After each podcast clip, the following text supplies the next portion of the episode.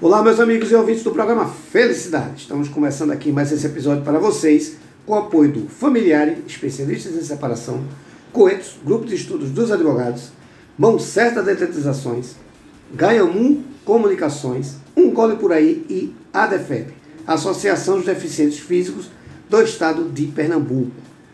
Pessoal, é o seguinte, bate-papo aqui vai ser muito interessante, acho que a gente vai ter muito que conversar de antemão estou dizendo que a gente vai ter que fazer assim uns cinco programas para botar esse papo em dia, para que a gente entenda a fundo o que a gente vai falar aqui. Estou dizendo isso, que eu estou aqui com a advogada, doutora Larissa Brito. Doutora Larissa, muito obrigado pelo programa Felicidade. Muito obrigado por seu tempo para vir aqui nos, nos atender e, e, e trazer para a gente essa versão do direito que a senhora representa. Muitíssimo obrigado por estar aqui no programa Felicidade. Ah, eu que agradeço demais, Eduardo, de trazer essa, essas pautas e essa minha atuação, que é uma coisa que ultrapassa o meu profissional, né? uma coisa que eu acredito muito. Uhum. Então é uma felicidade para mim falar sobre isso quantas vezes forem necessárias. Que bom, então já vamos fechar um bocado de pauta aqui. Doutora, veja, eu queria que a senhora se apresentasse para o nosso público, para que a gente começasse a, a entender exatamente qual é o, o, o seu perfil hoje, o que é que a senhora está pleiteando hoje uhum. para que a uhum. sociedade entendesse. Isso. Eu sou advogada formada pela UFPE, pela Universidade Federal de Pernambuco. Tenho especialização em Direito Civil na UFPE também. É, fiz cadeira como aluno especial no mestrado do, do Programa de Direitos Humanos da Universidade Federal de Pernambuco. Perfeito. Paguei uma cadeira lá, né? Que a gente tem essa opção. Uhum. De Cidadania, Gênero, Sexualidade e Direitos Humanos. Sou sócia do CMBC Advocacia uhum. e voluntária do Mapa do Acolhimento, que é uma ONG especializada em atendimento de mulheres em situação de vulnerabilidade. Certo. E hoje eu atuo dentro do CMBC com a, o direito de família com perspectiva de gênero. Então, eu atuo para mulheres e para o público LGBT+. Uhum. Direito das sucessões e responsabilidade civil é, por violência de gênero. E violência de gênero a gente pode entender como violência doméstica e familiar, violência obstétrica e homotransfobia. Certo. Então, são algumas das atuações que eu encabeço hoje, lá no CMBC Advocacia, e é, com, com perspectiva de gênero. Né? E uhum. o que é uhum. que isso significa com perspectiva de gênero? Uhum. É a gente trazer dentro da atuação, por exemplo, a minha atuação é dentro do direito de família. Eu entendo que isso pode ser trazido em, em toda a área do direito. Certo. Mas dentro do direito das famílias, por exemplo, é a gente trazer algumas pautas e algumas teses que são é, dentro do, do que a mulher do que a mulher, do que o público LGBT tem como opressão. Né? Uhum. É, é, é, trazer esse tema, entender que existem. Não são poucas, né? Não são poucas. e entender que existe na sociedade é, estrutura que mantém essa opressão. Né? Sim, sim. E, e, o que eu entendo é que o direito e a justiça eles não podem estar descolados da realidade. Bom, se, se o Poder Judiciário é um poder do Estado, por que o Estado vai atuar descolado da realidade? Né? Sem entender como é aquela dinâmica familiar, uhum. como é que, que aquele caso específico ele traz problemas que são coletivos. Então é, é preciso que a gente provoque o Judiciário com essas teses. Né? Sim. E, e por isso que eu escolhi ter essa atuação espe mais especializada ainda, então dentro da, do direito das famílias para mulheres e para o público LGBT, porque eu entendo que existem teses que, que precisam ser estudadas a fundo, dia após dia, dentro desse público. Perfeito. Doutora, veja, só falar dessa área, quando a gente fala LGBT, por exemplo, a gente encontra na rua, é, eu, eu, sou o maior defensor da, de não se aplicar o senso comum, e, que a gente sabe que o povo tem mania de normalizar tudo, coisas uhum. que não deviam ser normais. Mas a gente vai escutar muito quando a gente fala hoje de LGBT, por exemplo, LGBT, o seguinte, é, ah não, é, isso é normal, isso a sociedade é aceito. E, na minha visão, não tem que ser aceito. Uhum. Né? Não, não, não precisa se, se ter esse selo social. Eu aceito isso. E a gente vai escutar o seguinte: ah, não, isso é cultural. Que eu acho isso um absurdo. Não se tem cultura para o que é. O que a gente acha errado. Não existe o errado. Uhum. Né? Eu estou falando isso porque a gente vê esse comentário. É, e, e, é isso, eu entendo que aquelas pessoas, né, mulheres, pessoas, é, é, população LGBT, pessoas com deficiência, elas não precisam pedir permissão para entrar. Elas não, não precisam pedir aceitação. Não. Né? As, as, quando as pessoas dizem, ah, eu aceito, é, não, eu não estou pedindo essa sua aceitação. Não, né? até porque é, um pré-julgamento já. Né? Exato. Então, assim, é, o, que a gente, o que é que eu entendo? Né? Eu entendo que, infelizmente, não somos todos iguais ainda. Uhum. Existe a, a norma programática, né? A gente é, programa, existe uma norma que se programa Sim. que sejamos todos iguais. Mas, uhum. infelizmente, ainda não existe. E enquanto não existe, a luta é válida. Uhum. Né? Sim, sim. Eu, eu digo assim, não é nem questão cultural, aí já é educacional. Sim, sim. Não se discute isso nas escolas com, é, com afinco. E assim, é, isso, existe também essa, essa atuação, né? De levar para a escola, por exemplo, o que é uma violência doméstica. Sim. O que é papel de gênero? Isso eu trago muito nas minhas peças de Direito de Família. Por quê? É, existe papel de homem e papel de mulher. Por quê? Hum. De onde surgiu? Por que uhum. precisamos entender assim? E como isso prejudica a mulher ao longo da vida dela? Né? Uhum. Por exemplo, uma tese que, que eu defendo é por que dentro de uma pensão alimentícia a gente não precificar o trabalho doméstico e de cuidado daquela mulher com aquele filho. Porque veja bem, se aquela mulher tem o cuidado com aquele filho, alguém está ganhando com isso. Sim. O pai está deixando de cuidar. Uhum. E deixando de cuidar, ele consegue se dedicar mais ao trabalho e consegue ascender. Porque esse trabalho. de pagar uma pessoa que está fazendo para fazer isso. também. Se ela não realizar, alguém vai ter que ser pago para realizar isso. aquele trabalho. Sim. Então, é, é, eu costumo dizer que muita gente acha uma tese ousada, eu não acho, eu acho é uma tese que precisa ser trazida em ações de pensão alimentícia, por exemplo. Uhum. Né? Eu defendo também, é, nas minhas ações, que o não pagamento de pensão alimentícia é uma violência patrimonial contra a mulher. Né? Porque se ela é, deixa de, de investir nela uhum. e precisa cobrir aquele valor, isso se ela tiver, né? Porque às vezes não tem. Não tem. Então, se ela precisa cobrir aquele valor que o pai. Por que eu falo pai? Porque na maioria das vezes, estatisticamente, a mãe é a guardiã. É. Então, é, e termina se tornando isso, refém dessa relação por essa pauta. Termina se tornando refém.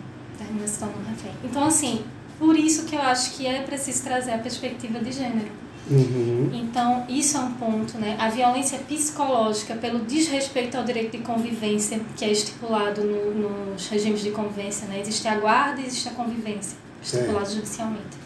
Então, por quê? Porque o pai, ele quer pegar a criança a hora que quiser, ele não devolve na hora combinada, ou ele quer pegar no horário e no dia não combinado. E por que isso é um problema?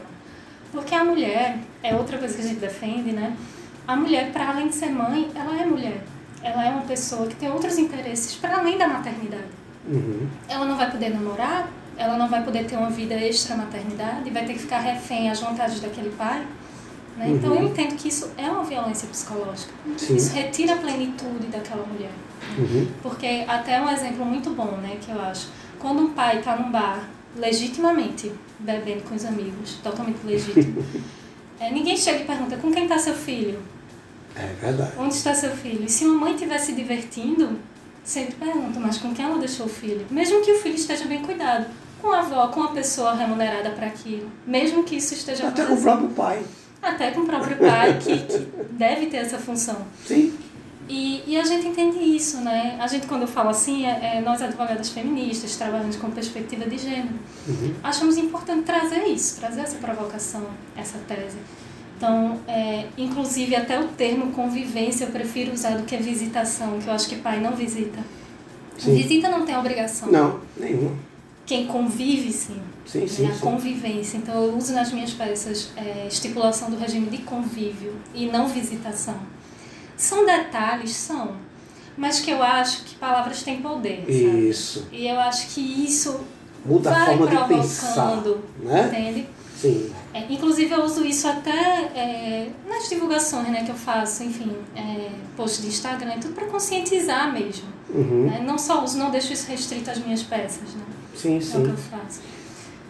Bom, doutora, veja, às vezes eu gosto de ser advogado da maldade. né?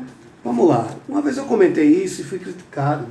E como eu estou na frente de uma pessoa especialista na área, e eu gosto de de ouvir a sua opinião, porque eu acho que é importante. Inclusive, eu sofro a crítica, mas não tem problema.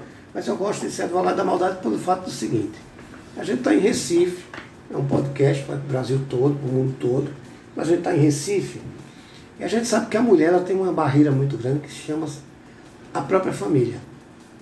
Uma mulher quando diz que vai trabalhar, que ela é casada, a primeira coisa que ela encontra, minha filha, tem certeza? Nossa, e seu marido? Muito. Quando a mulher diz que vai se separar, é a mesma ladainha. Minha filha, presta atenção, seu filho, ela é sempre desvalorizada na atitude. Na Quando- decisão, Na né? decisão. Quando a gente. Eu estou falando isso porque a gente está falando da capital do Recife. Uhum. Mas se a gente se estender, se der o trabalho de se estender para o interior, a gente vai encontrar bem mais pesado esse tipo de. está enraizado culturalmente. Né? Está, muito. E a gente sofre vendo isso acontecer, a gente que que é preocupado com, a, com, a, com as pessoas, que é o seu caso, o meu caso, e a gente vê muito trauma criado por isso, porque a mulher ela não tem apoio, às vezes até dentro de casa.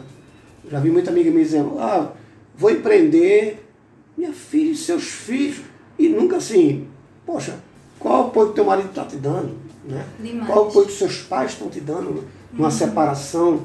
É sempre aquilo, você tem certeza? Presta atenção, seus filhos. A gente fica sempre refém de uma, de uma medida dessa.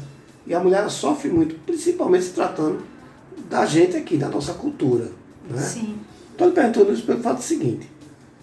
Eu sou pai de uma mulher casada ou é, é, de uma pessoa que tem uma relação e que quer acabar ou quer, vamos dizer assim, criar asa, ela quer ter vida própria, dentro de um relacionamento que não tinha. O que é que as pessoas que cercam esse tipo de, de pessoas que estão passando por esse processo têm que começar a entender? Né? O que é- seu filho chega, sua filha chega a ser pai, vou me separar, ou vou empreender. O que, é que- o que seria o ideal, doutor? Olha, eu acho que a primeira coisa que a gente tem que pensar é que aquela mulher precisa ser dona de si. Certo? Então, ela precisa ter as próprias decisões, precisa ser respeitada nas próprias decisões. Uhum. E o que os familiares né, que estão ao redor podem fazer é apoiar. Hum. Outra coisa que pode fazer, que eu até indico nas consultas que eu dou para as mulheres, é procure apoio psicológico. Perfeito. Porque não é fácil, não é um processo fácil. Ainda que a gente não tivesse essa é, falta de igualdade, já não seria. né? É uma situação Sim. conflituosa naturalmente. Mas pode envolver violência, pode envolver Uhum. violência psicológica, patrimonial. A gente não sabe o que vai acontecer, é uma coisa que eu digo muito para as clientes. Às vezes chega sem muito conflito na, na hora do divórcio. E aí eu digo, olha, procure um apoio psicológico mesmo assim, porque a gente não sabe como ele vai reagir quando for anunciado o divórcio. Sim? Então, a gente não sabe. Então, Emocional é muito tudo, importante. É tudo. Então, eu aconselho isso, que as pessoas que estejam próximos, de repente, também procurem apoio psicológico para saber lidar com aquela situação. Uhum. Porque por ser uma questão realmente, como você disse, muito enraizada, pode haver barreira e resistência. Certo. E, e esse apoio, né, esse acolhimento dessa mulher é muito importante. Uhum. É muito importante. Então, a primeira coisa que eu diria é isso. E, se possível, se puderem, consultar um advogado, uma advogada de confiança, para entender como será aquele processo, qual é o melhor caminho, Certo. o que fazer, primeiras orientações. Principalmente se tiver filho, né, criança. Pior ainda, né? Porque às vezes existe até cuidado. Existe até é, ameaça, às vezes, Sim. de pai que ou vai tirar a guarda ou vai acusar de alienação parental. Uhum. É, Eu, particularmente, não acredito na, na lei de alienação parental por vários motivos. Mas é, isso pode ser trazido. Então, essa mulher ela precisa estar orientada. Como tratar com esse pai? Como até questão mesmo de troca de mensagens mesmo, do Uhum. contato. A gente chega a esse tipo de orientação, porque isso tem repercussão jurídica Entendi. entendeu? Então, procurar uma orientação, é, que, que esses familiares incentivem ela a se orientar, a se fortalecer, né? a, a criar asas mesmo, né? não tolher aquela mulher. Uhum. E a gente pode pensar até, se fosse um homem, será que eu teria essa atitude? Talvez, talvez trazer isso, não seria preciso, né? A gente não Não, precisaria... não precisaria, mas é importante. Mas se você tem essa resistência, se essa Sim. resistência existe, então pense sobre isso. Né? Perfeito. Agora veja, é, a gente entende esse, esse momento. Agora, muita gente não sabe como agir. Uhum. Né?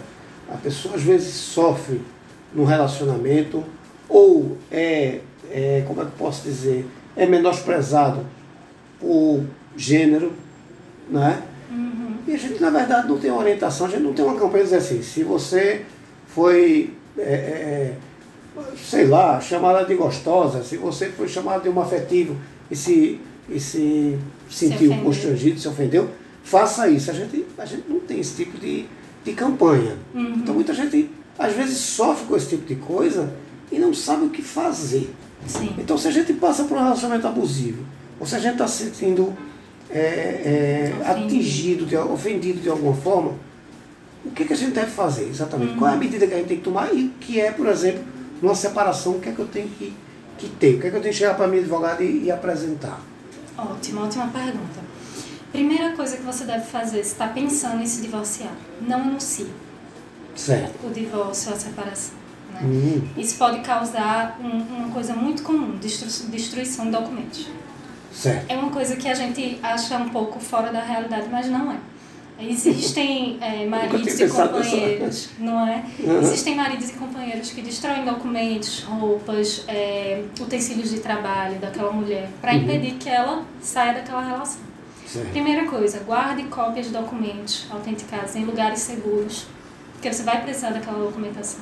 Uhum. Se você estiver sofrendo uma violência física, por exemplo, ou ameaça dessa violência, né? infelizmente violências psicológicas e patrimoniais ainda são muito subestimadas, Muito. mas são inícios e indícios de. e são violências propriamente. Né? E muito comum nesse tipo de, de, Muito de, comum. de ação, né? Muito comum. Então procure ter, se for possível, lógico, um lugar de acolhida para onde você possa ir em alguma emergência.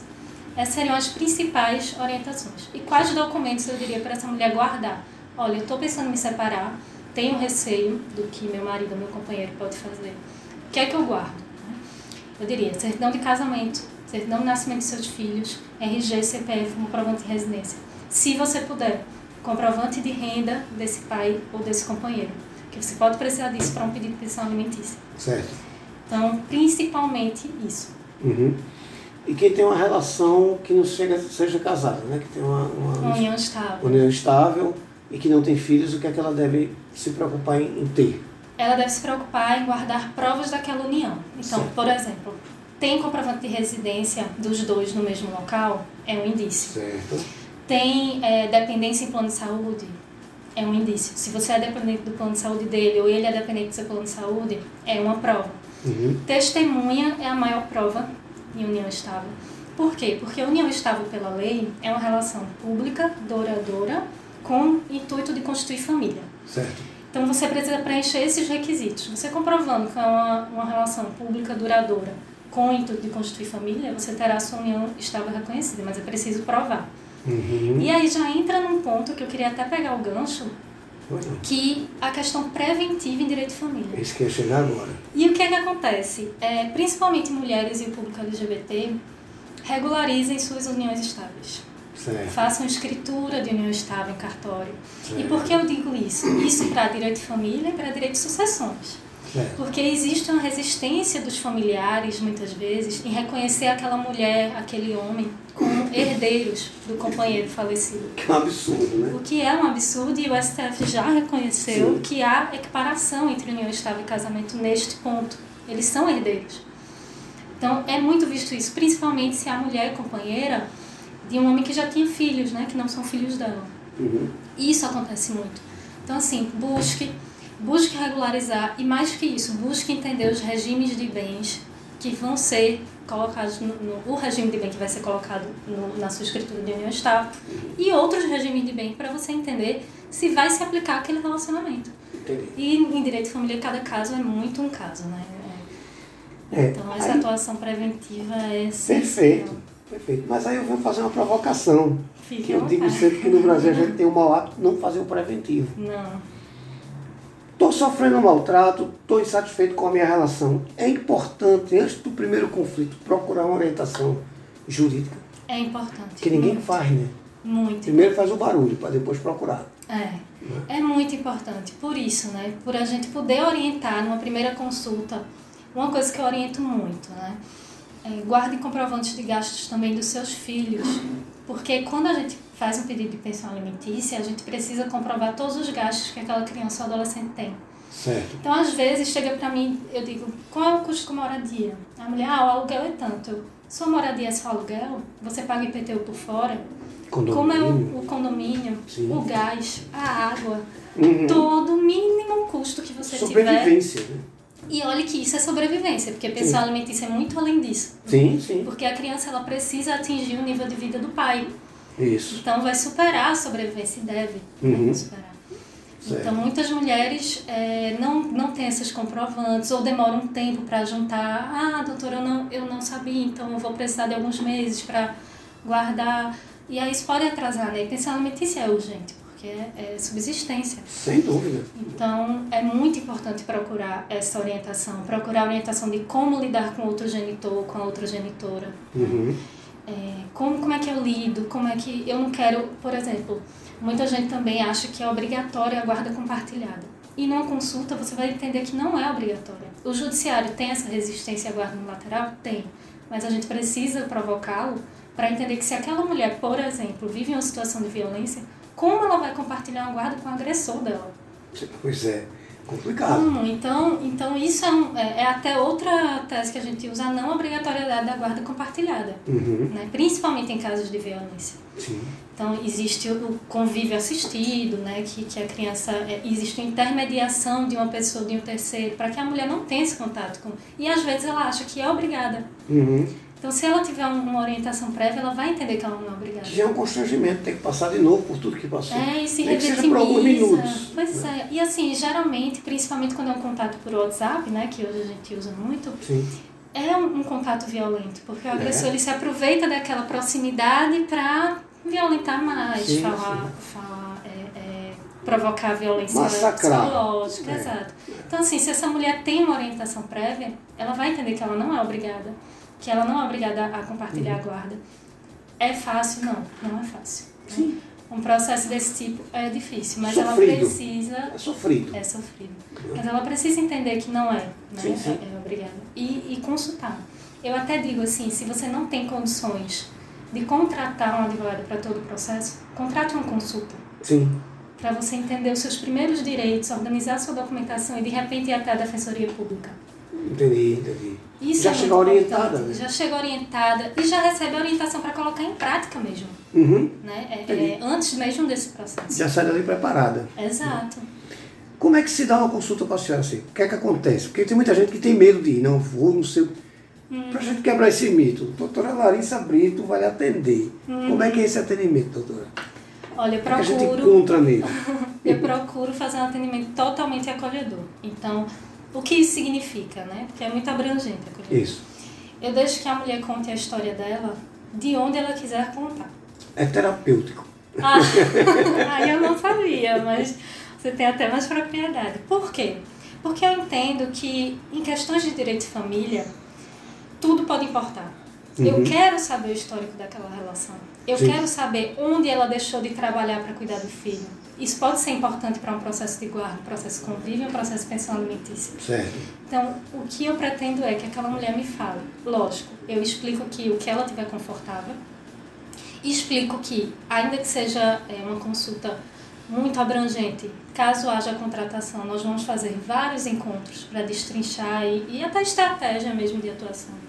Mas no primeiro encontro é isso. Eu Uhum. quero que ela me fale, eu faço várias perguntas, eu acho que, que chega a ser umas três páginas de perguntas que eu Ótimo. separo. Um roteiro mesmo, né? Sim, ótimo. A pessoa chega a mim, o que é que acontece? Geralmente a mulher chega a mim e eu pergunto qual é a demanda principal.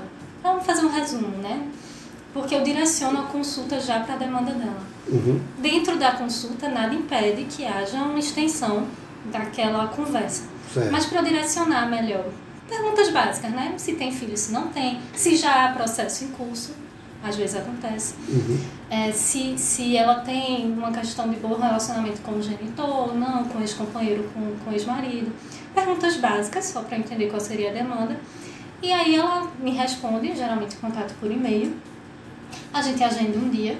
Online ou presencial, da forma que ela se sentir mais confortável, porque também tem isso, né? Uhum. A Algumas- exposição é muito séria. É, algumas não sentem a, não sentem a vontade de fazer online. Uhum. Então, a gente prefere por questão de segurança, mas Sim, sim. não há problema. Então é isso, quando ela chega, eu digo, explico tudo isso a ela, digo que ela pode começar a contar desde o começo. Uhum. né? E eu vou direcionando de acordo com as perguntas que eu entendo que são juridicamente importantes. Certo. Mas sem tolher aquela fala e deixo ela livre para contar, porque é importante, cada detalhe é importante. Esse preventivo, doutora, é importante para qualquer tipo de casal? É importante para qualquer tipo. Porque a gente precisa entender quais são as demandas daquele casal. Aquele casal pretende ter filhos ou não pretende ter filhos? Uhum. Aquele casal, é, aquela mulher vai se dedicar às tarefas domésticas mais que o homem. Se isso for plenamente acordado, ok, tudo bem. Mas Hum. ela precisa ter uma garantia quanto a isso, né? Porque Certo. aquele homem vai deixar de, de, de trabalhar em casa e vai ter mais tempo. Então ela precisa ser compensada com isso. Entendi. Então todo casal é importante fazer essa análise preventiva. Mesmo que se fosse um casal homoafetivo, também Também, também porque, caberia. porque cabem os as mesmas Sim. questões. Se vai Uhum. ter filho, se não vai. É, que como, tem até hipótese de você definir na escritura de, de união estável ou no pacto antenupcial, né, que é aplicado ao casamento, como ficará a guarda de filhos que ainda nem existem. sim, hoje se escuta até pet, né? Justo, existe total é, é, estipulação de guarda de, de bicho de estimação, Sim, né? isso. E isso é válido, porque as pessoas se apegam. E, Uhum. e eu, que eu já falei e repito, né? O direito ele precisa acompanhar a vida das pessoas. Isso. Não pode se deslocar dessa E realidade. as pessoas têm que saber que tem esse direito, Tem que saber, que é com muito certeza. importante.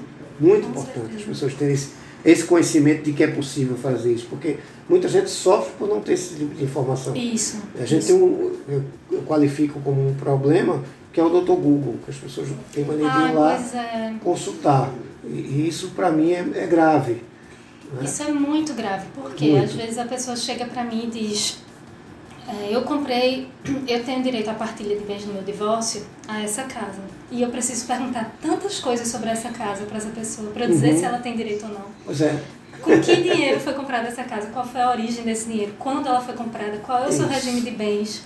Tudo eu preciso é, perguntar. que você não vai conseguir colocar ali Que naquela pergunta de um site. E, isso é fato. A- eu, eu digo sempre isso. A, a, a informação, aquela informação de capa, não é uma informação completa. Não. Então a gente tem que ter esse entendimento de que não, você está. Quando a gente fala de divórcio, quando a gente fala de, de qualquer tipo de violência, a gente está falando de vida. De vida, com E as certeza. pessoas têm que ter essa consciência. De várias vidas envolvidas, Várias, né? várias. E, e a de família ao redor, de riscos. De exato. riscos. Então isso é muito importante a gente trabalhar isso. Doutora, a gente está chegando no final. E eu vou lançar aqui um desafio para a senhora.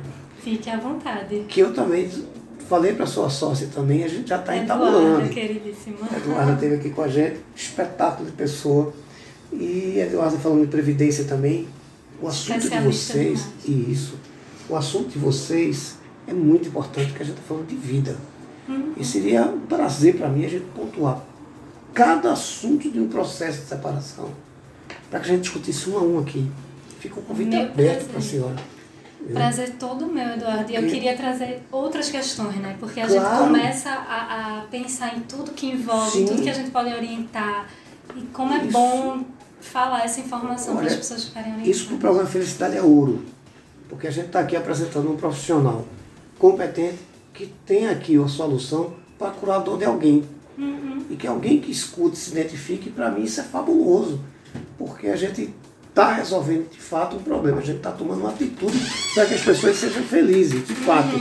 Então isso para mim é extremamente importante. Então, por favor, faça uso do programa. Eduardo, tem que discutir isso, isso, isso. Por favor, vai ser extremamente importante para mim e para a sociedade, com certeza. Eu estou à disposição. Ótimo, vamos começar a bater nossas pautas. Mas para a gente conhecer o seu trabalho, como é que a gente vai lhe encontrar? Ah, ótimo. Eu tenho um perfil no Instagram, Uhum. arroba larissafbrito.adv. Certo? Repita, por favor. larissafbrito.adv. Certo. Existe o Instagram do escritório também, que pode entrar em contato, que é o arroba cmbc.advocacia. CMBC. Isso, ponto advocacia. Então Certo. são os canais abertos. né? Existe meu e-mail também, quem quiser mandar uma mensagem, tirar uma dúvida, marcar uma consulta, enfim, é, é, querer conversar comigo, é o larissa.cmbcadvocacia.com.br Repita, por favor. larissa.cmbcadvocacia.com.br Estou à disposição. Vamos É, é um prazer para mim, é um assunto que eu amo demais. Ótimo. Então fica aqui o desafio, pontue um a um, que é muito, muito importante. A gente está passando por uma pandemia. A história que a gente vê aqui, casais estão se desfazendo, né? Casamentos. muito. E, e isso me assusta, porque é, uma relação começa por amor e geralmente acaba com inimizade. Uhum. E isso é desagradável até para que a gente depois consiga arrumar a sociedade. Então a Sim. sociedade orientada ela é mais forte. Com Então, certeza. por favor, faça uso do programa para a gente gerar essa fortaleza na Com sociedade. certeza, estou aqui para isso. Pode Ótimo. contar comigo. Ótimo, vamos embora, parceria firmada. Doutora, muito obrigado de coração ter vindo aqui Eu nos atender. agradeço. Faça uso sempre do programa, a gente está aqui para atendê-la. Certo? Obrigada. Muitíssimo obrigado, volto para casa com Deus. Amém. Obrigada. Vocês em casa, muitíssimo obrigado, fiquem com Deus e até o próximo episódio. Muito obrigado.